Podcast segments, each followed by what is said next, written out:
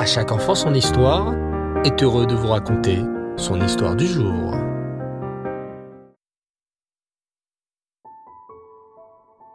Bonsoir les enfants et Reftov, j'espère que vous allez bien et que vous avez passé une nouvelle fois une excellente journée.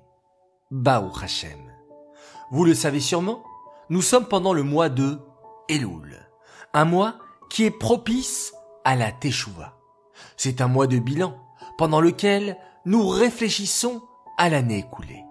Toute cette préparation aboutira le jour de Rosh Hashanah où nous couronnerons à nouveau Hachem, notre roi, et où l'année à venir sera jugée.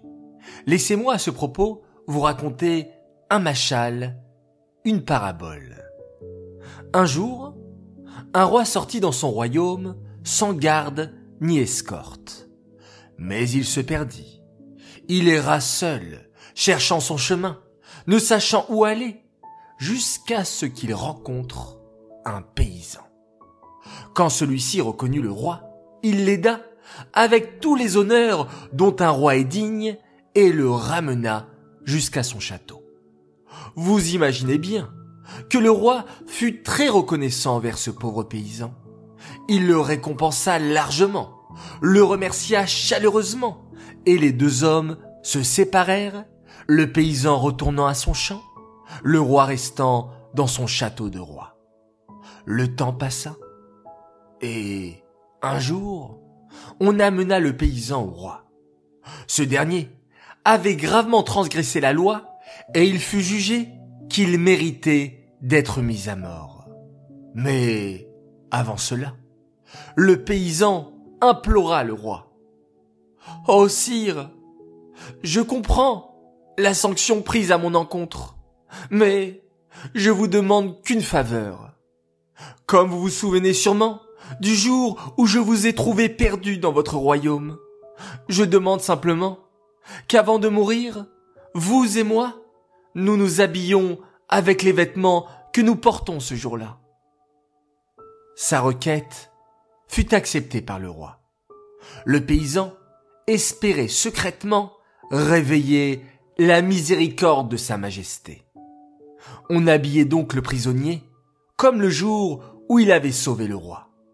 Le roi fut aussi habillé comme ce jour-là. Et en voyant cela, le roi se souvint de son soulagement quand il avait été sauvé de la peur d'être perdu. Toutes ces émotions remontèrent à la surface et il conclut devant le paysan. Va, tu as été malin, j'ai pitié de toi. Ces habits t'ont sauvé et tu n'es plus condamné à mort. Il en va de même pour nous les enfants. Nous sommes ce paysan qui, durant l'année, ne nous sommes pas forcément toujours comportés comme nous aurions dû. Mais quand arrive Rosh Hashanah, nous implorons Hachem, le roi du monde, de nous remettre dans la situation de quand nous nous sommes rencontrés. En effet, le jour de Rosh Hashanah, nous sonnons dans un chauffard qui rappelle entre autres Matan Torah, le don de la Torah. Ainsi, nous rappelons à Hachem que de toutes les nations du monde, nous avons été la seule à avoir accepté la Torah.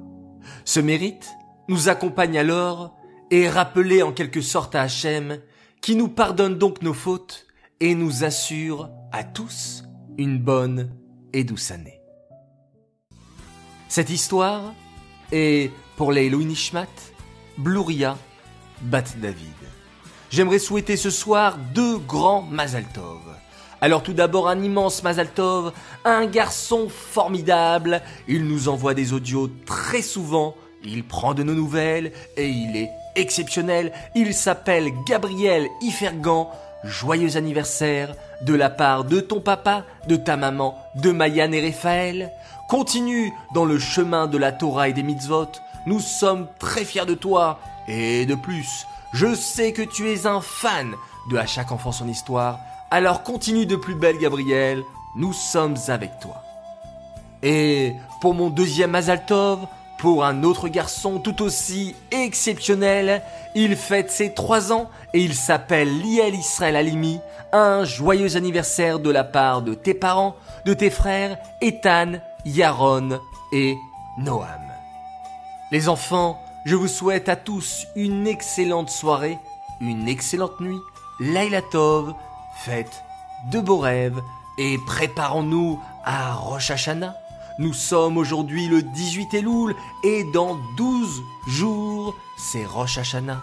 Alors il faut faire bien teshuva et dorénavant chaque jour penser à nos actions des 12 mois de l'année. Comme ça, lorsqu'on arrivera à Rosh Hashanah, on se sera fait pardonner de toutes nos fautes des 12 mois de l'année.